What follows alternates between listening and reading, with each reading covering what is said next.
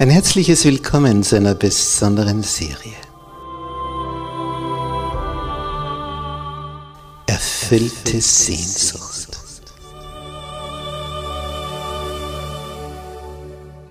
Die Welt der Bibel.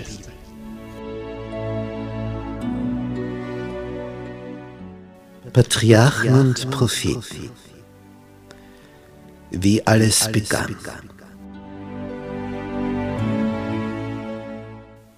Willst du wissen, was Gott dazu sagt, wie alles begann?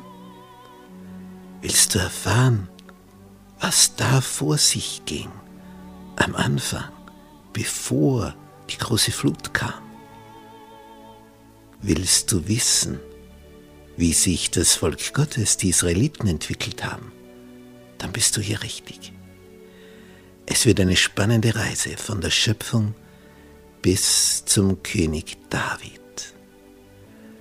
Eine Reise, wo wir eintauchen in die Welt der Vergangenheit, um die Zukunft zu begreifen.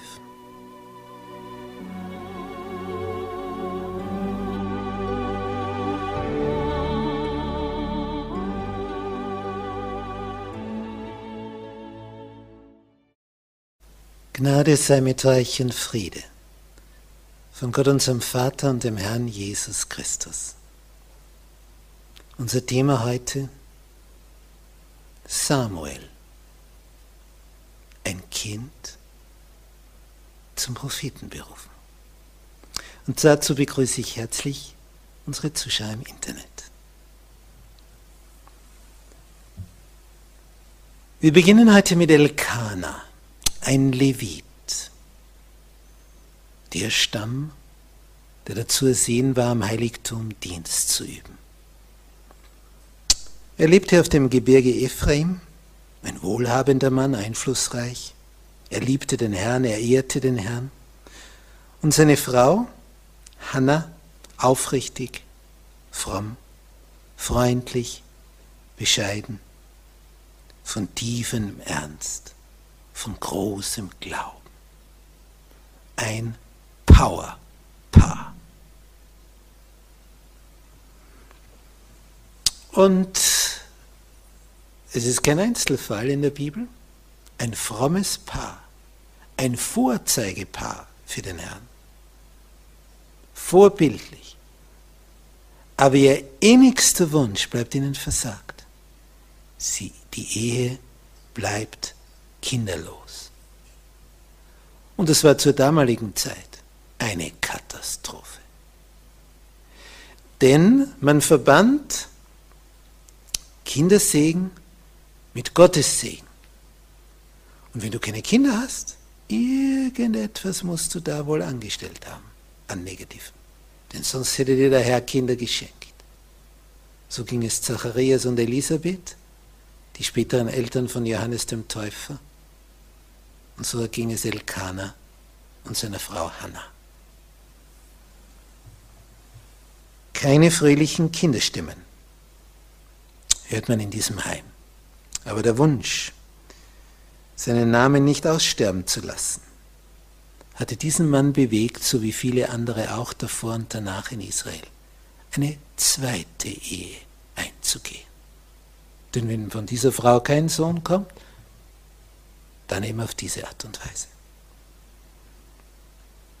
Und die bekommen dann in der zweiten Ehe der zweiten Frau einen Sohn. Aber dieser Entschluss brachte kein Glück, weil aus Mangel an Gottvertrauen entstand. Das war das Problem. Es gab nun Söhne und Töchter im Hause, nun hörte man Kinderstimmen, aber die Freude und Schönheit der von Gott gestifteten Ehe, die war zerstört. Der häusliche Friede war dahin. Penina, die neue, die zweite, die merkte genau, dass sie charakterlich Hannah nicht das Wasser reichen konnte. Dafür war Penina, als sie merkte, ha, ich habe seine Töchter geboren, stolz, gleichzeitig eifersüchtig auf Hannah, engherzig anmaßend und sie quälte Hannah mit solchen Aussagen wie, mich hat der Herr gesegnet, mich liebt Gott, dich anscheinend nicht, sonst hätte deinen Mutterleib nicht verschlossen. Ich bin die Gesegnete des Herrn. Ich habe Kinder meinem Mann Elkanah geschenkt, Söhne und Töchter. Und du Ärmste hast das nicht gemacht, Hannah, konntest nicht, weil der Höchste deinen Leib verschlossen hat. Und Hannah hat dann sehr geweint. Es hat sie sehr gekränkt, denn sie wusste genau, die Neue ist charakterlich nicht auf dieser Ebene. Warum bekommt sie Kinder und ich nicht? So etwas ist nicht leicht zu verdauen.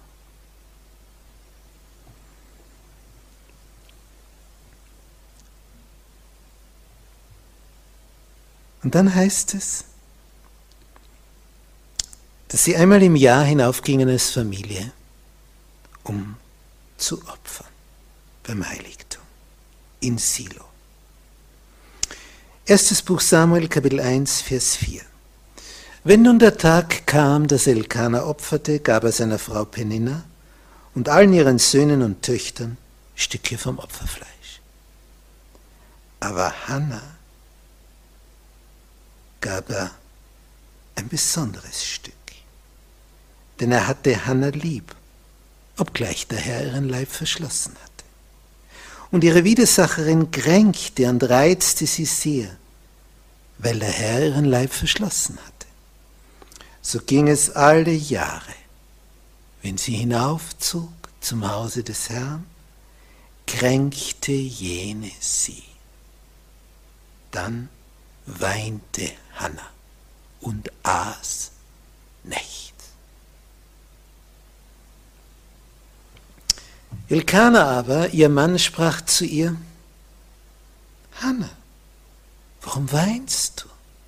Warum issest du nichts? Warum ist dein Herz so traurig? Bin ich dir nicht mehr wert als zehn Söhne?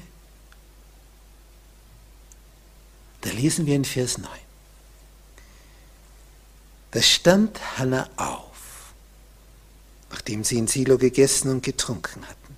Eli aber, der Priester, saß auf einem Stuhl am Türpfosten des Tempels des Herrn. Und sie war von Herzen betrübt und betete zum Herrn und weinte sehr und gelobte ein Gelübde und sprach, Herr Zebaoth, wirst du das Elend deiner Magd ansehen und an mich gedenken und deiner Magd nicht vergessen. Und wirst du deiner Magd einen Sohn geben. Und jetzt kommt's. Jetzt kommt ein Versprechen von ihr, ein Gelübde. Wenn ich einen Sohn bekomme, so will ich ihn dem Herrn geben sein Leben lang. Und es soll kein Schiermesser auf sein Haupt kommen so wie wir das von Simson kennen. Sie wollte es besser machen. Und als sie lange betete vor dem Herrn, achtete Eli, der Hohepriester, auf ihren Mund.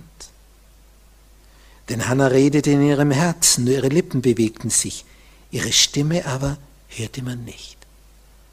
Da meinte Eli, sie wäre betrunken. Schon seltsam. Was sagt er? Wie lange willst du betrunken sein? Gib den Wein von dir, den du getrunken hast. Was sagt Hannah? Nein, mein Herr, ich bin ein betrübtes Weib. Wein und starkes Getränk habe ich nicht getrunken, sondern ich habe mein Herz vor dem Herrn ausgeschüttet.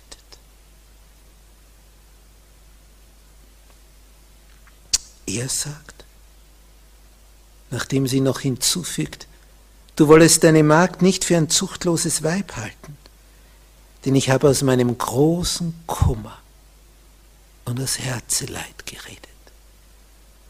Und jetzt sagt der Hohepriester, geh hin mit Frieden.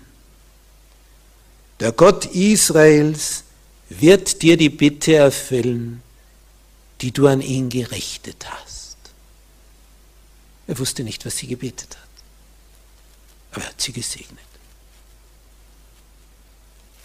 Da ging die Frau ihres Weges und aß und sah nicht mehr so traurig drein. Ein Satz und sie hat wieder gegessen. Ein Satz und sie sah nicht mehr so traurig drein. Und dann gehen sie nach Hause. Und dann heißt es, der Herr gedachte an sie und Hannah ward schwanger. Wird jetzt ein Bub oder ein Mädchen? Als die Tage um waren, heißt es in Kapitel 1, Vers 20, gebar sie einen Sohn und nannte ihn Samuel. Denn das bedeutet, der Herr hat erhört.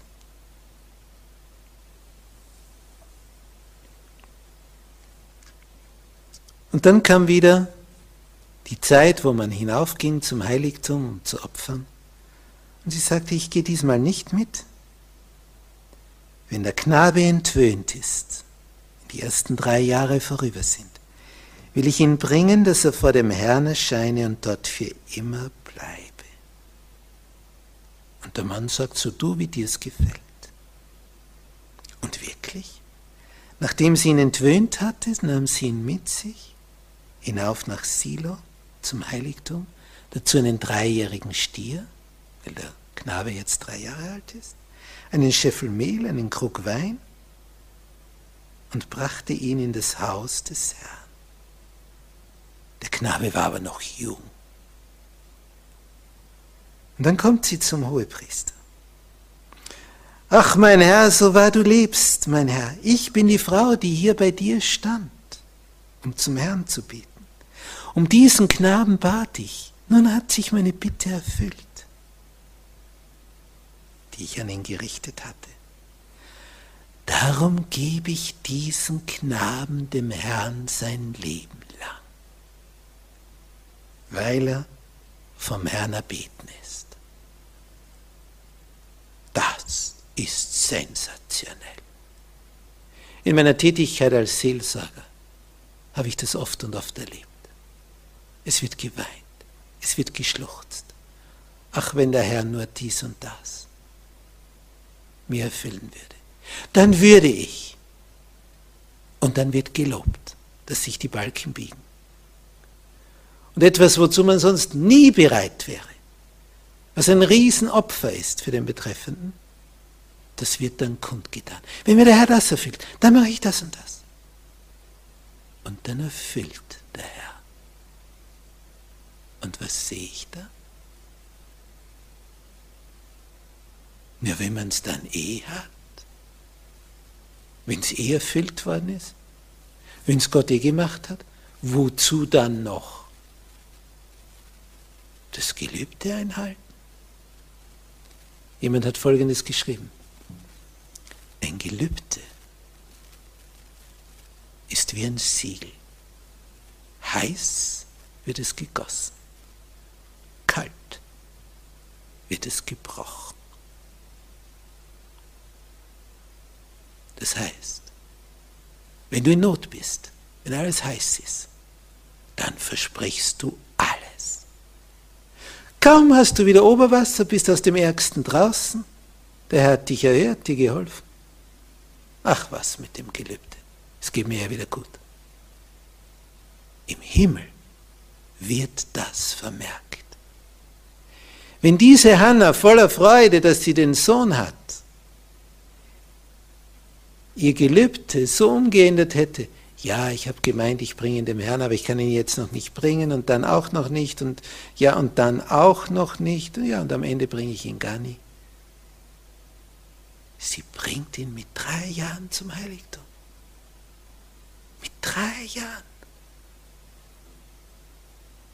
Weißt du, was ein dreijähriges Kind ist? Sowas von hilflos und klein und schutzbedürftig, das braucht seine Mama und seinen Papa. Sie bringt den Kleinen. Sie bringt dieses Opfer. Sie hat kein Kind, nur diesen. Sie bringt ihn. Kann eine Frau ein größeres Opfer bringen? Hannah erfüllt ihr Gelübde. Es gibt kaum eine eindrucksvollere Geschichte in der Bibel als diese. Die bringt ihren Kleinen zum Heiligtum. Sie erfüllt ihr Gelübde. Das geht tief. Und dann betet sie. In Kapitel 2 ist das beschrieben, in Vers 1. Mein Herz ist fröhlich in dem Herrn, obwohl sie ihren Sohn zurücklässt.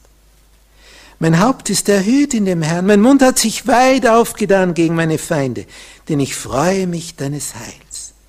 Es ist niemand heilig wie der Herr, außer dir ist keiner und ist kein Fels wie unser Gott ist.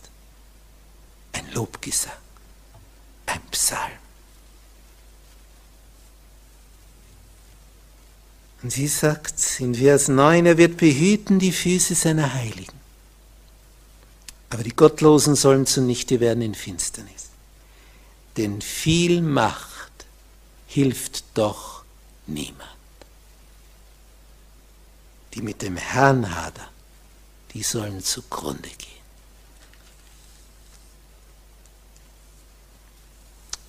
Elkanah ging heim nach Rama in sein Haus. Der Knabe aber war des Herrn Diener vor dem Priester Eli. Und der alte Hohepriester, der war schon fast 100, der hat so eine Freude gehabt über diesen kleinen Jungen, wie ein Enkel, wie ein Urenkel für ihn. Er hat ihn geliebt und ihn eingeweiht, den Dienst eines Priesters. Er war der Hohepriester. Die eigenen Söhne Elis waren eine Katastrophe. Und der Kleine hat dem Hohepriester so viel Freude gemacht, wurde sein Diener, schlief in seiner Nähe, wenn er ihn des Nachts brauchte, war er da. Was möchtest du? Da bin ich. Und eines Nachts hört Samuel seinen Namen, wie er gerufen wird. Und läuft zu Eli, sagt, da bin ich. Der ist ganz erstaunt. Ich hab dich nicht gerufen, mein Sohn. Geh nur wieder schlafen. Der Kleine wundert sich, er hat ganz deutlich seinen Namen gehört.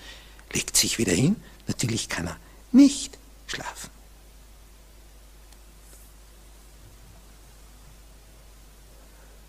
Und dann hört er wieder seinen Namen. Samuel.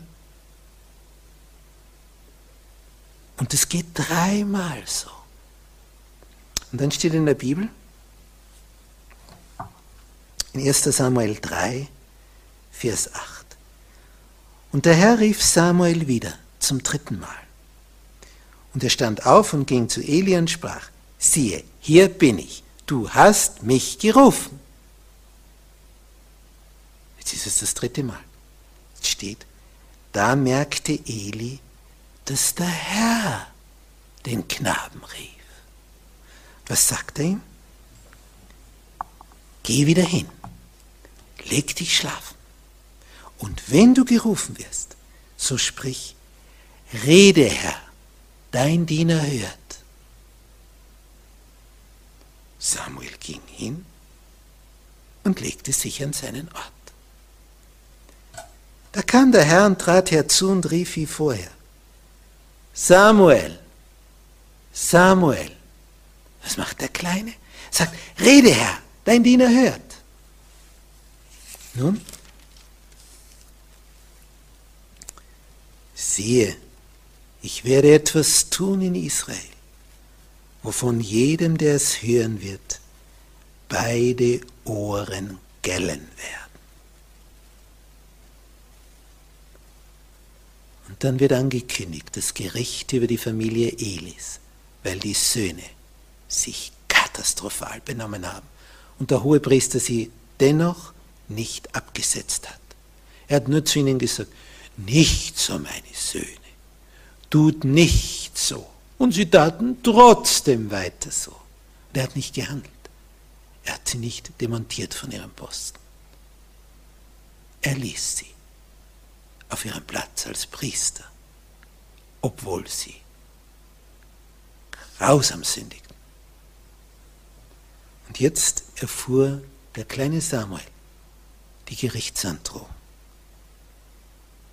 Ich hab's Eli angesagt, spricht der Herr, dass ich sein Haus für immer richten will um der Schuld willen, dass er wusste, wie sich seine Söhne schändlich verhielten und ihnen nicht gewehrt hat.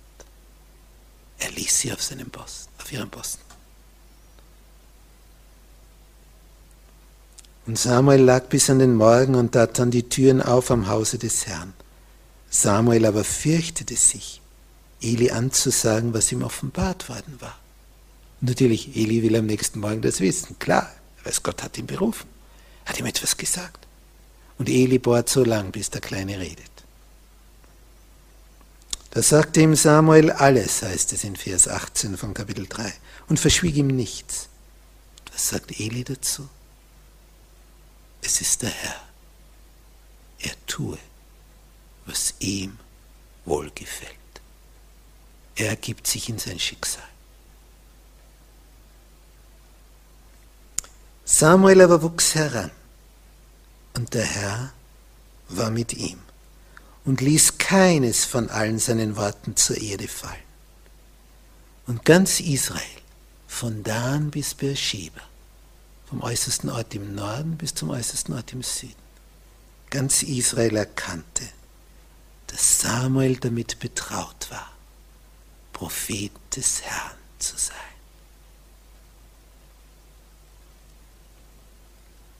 Und der Herr erschien weiter zu Silo. Denn der Herr offenbarte sich Samuel zu Silo durch sein Wort. Und Samuels Wort erging an ganz Israel. Die Geschichte ist faszinierend. Ein Kind wird berufen von Gott. Gott geht vorbei an der hohepriesterlichen Familie, weil sie außergewöhnliche Charakterschwächen an den Tag legen und sich nicht warnen lassen. Dieser Nachwuchs des Hohepriesters. Und der Kleine hat so ein offenes Herz, dass er als Kind schon zum Propheten berufen wird. Normalerweise konnte man erst im Alter von 30 andere lehren. Hier war es eine Ausnahme. Ganz Israel erkannte der ist schon betraut von Gott. So wie Samuel lebte, so wie er sprach.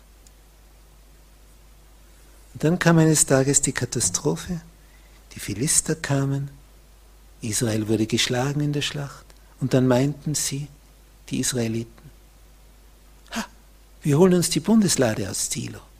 Und die zwei Söhne Elis gingen mit. Wenn wir die Bundeslade haben, dann kann uns nichts passieren. Und ganz Israel jauchzte, die Philister hörten es. Was ist jetzt los? Sie erfuhren, die haben jetzt die Bundeslade, ihr wichtigstes Gerät des Heiligtums bei sich. O je, ihr Philister, jetzt reißt euch zusammen, jetzt kämpft, wie ihr noch nie gekämpft habt. Ergebnis. Die Israeliten wurden geschlagen und die Bundeslade wurde geraubt. Ihr heiligster Gegenstand. Und die zwei Söhne Elis Sie starben an diesem Tag. Als der Bote Eli die Nachricht brachte, fiel er vom Stuhl, brach sich das Genick. Alle drei an einem Tag tot, der Hohepriester und seine zwei Söhne.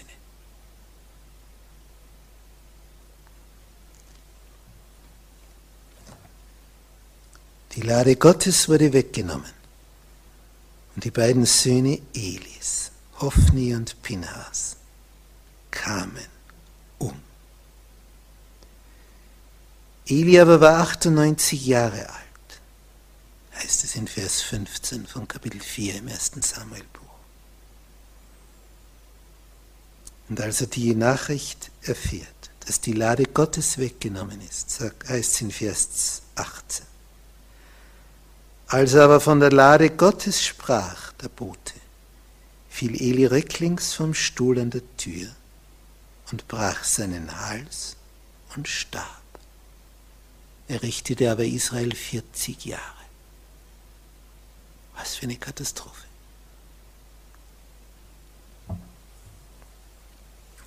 Und die Philister haben mit Freuden die Bundeslade in die erste ihrer Städte gebracht. Die hatten fünf große Städte, Festungen.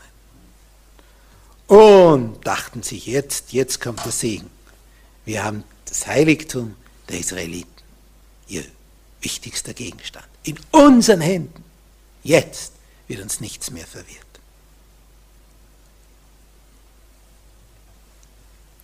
Wo stellen Sie sie hin? in das Haus Dagons, ihres Fischgottes. Den Tempel haben sie wieder aufgebaut, den Simson niedergerissen hat. Und als die Leute von Ashdod am anderen Morgen sich früh aufmachten und in das Haus Dagons kamen, 1 Samuel 5, Vers 3, da sahen sie etwas, nämlich was? Ihr Fischgott Dagon lag auf seinem Antlitz auf der Erde vor der Lade des Herrn. Gott hat Humor. Der ist runtergefallen von seinem Sockel, der Fischgott. Was tun sie, die Philister? Sie nahmen Dagon und stellten ihn wieder an seinen Ort. Vers 4 von Kapitel 5. Aber als sie am anderen Morgen sich wieder früh aufmachten, fanden sie Dagon abermals auf seinem Antlitz auf der Erde vor der Lade des Herrn liegen. Aber sein Haupt und seine beiden Hände abgeschlagen auf der Schwelle, sodass der Rumpf allein da lag. Zuerst ist er nur umgefallen. Jetzt hat es die Figur schon erwischt. Und dann kommt noch was. Die Leute werden krank. Und zwar massiv. Sie bekommen Beulen.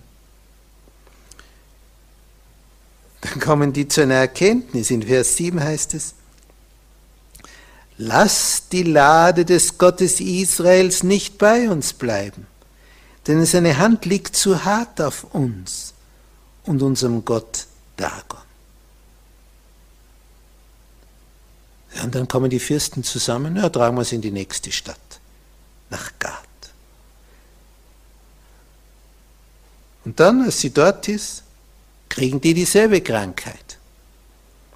Das schicken sie die Lade nach Ekron. Als die dahergetragen wird, rufen die Bewohner von Ekron, Sie haben die Lade des Gottes Israels hergetragen zu mir, damit sie mich töte und mein Volk. Sie sagen, wir wollen sie nicht. Jetzt versammeln sich alle Philisterfürsten, denn die vierte Stadt will es auch nicht und die fünfte auch nicht. Ja, was tun wir damit?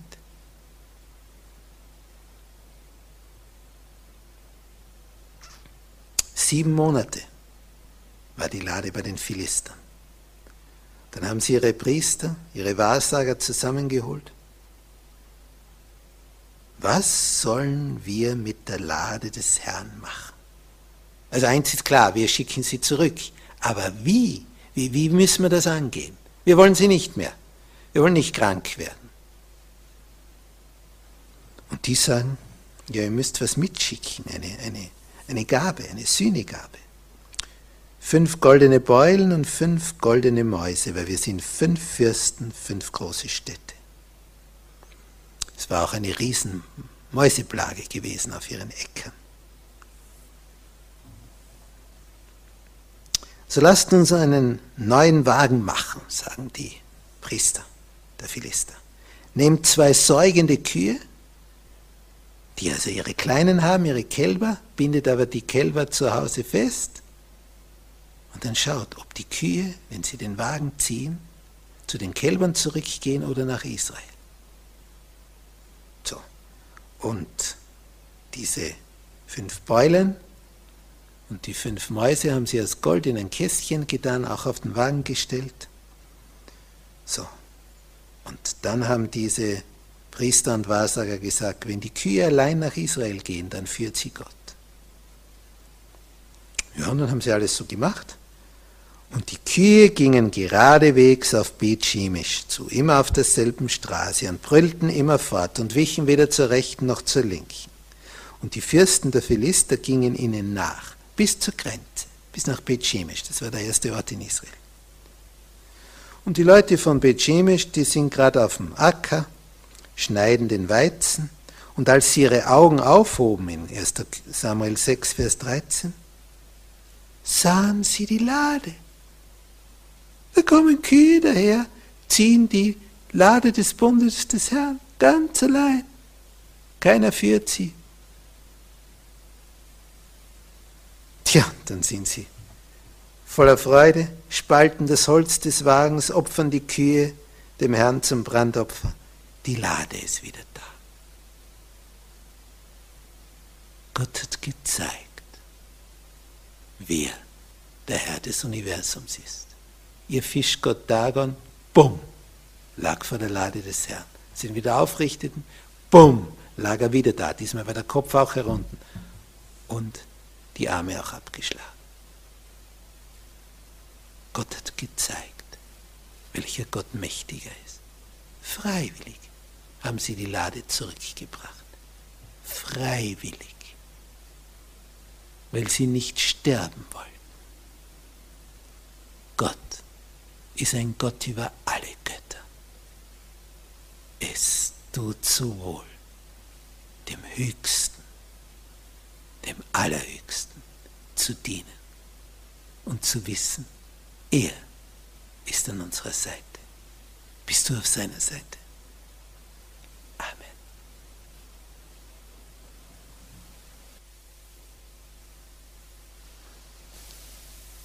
Unser Vater, der du im Himmel bist, du bist groß. Du bist der Schöpfer dieses Universums. Du bist der Schöpfer von uns Menschen. Wir leben, weil du möchtest, dass wir leben. Und wir sterben, wenn du möchtest, dass wir sterben. Alles hast du in deiner Hand unser ganzes Leben. Wie kurzsichtig wir oft unterwegs sind. Du liebst uns. Du beratest uns, gibst uns wertvollste Tipps und wir rennen wie die Ochsen durch die Gegend. Blind, ahnungslos. Und der Feind legt seine Fallgruben aus und triumphiert und lächelt und reibt sich die Hände unser Vater, wie oft haben wir dich betrübt? Und wie schön ist es zu sehen, dass ein Kind dich lieb hat und du dich einem Kind offenbart hast. Danke, Herr, dass du der bist, der die Herzen sieht und du wirst dich jedem offenbaren jeden segnen, der sich dir ganz hingibt wie Samuel. Danke, Herr, dass du ein Gott bist, der uns lieb hat, über die Maßen lieb hat.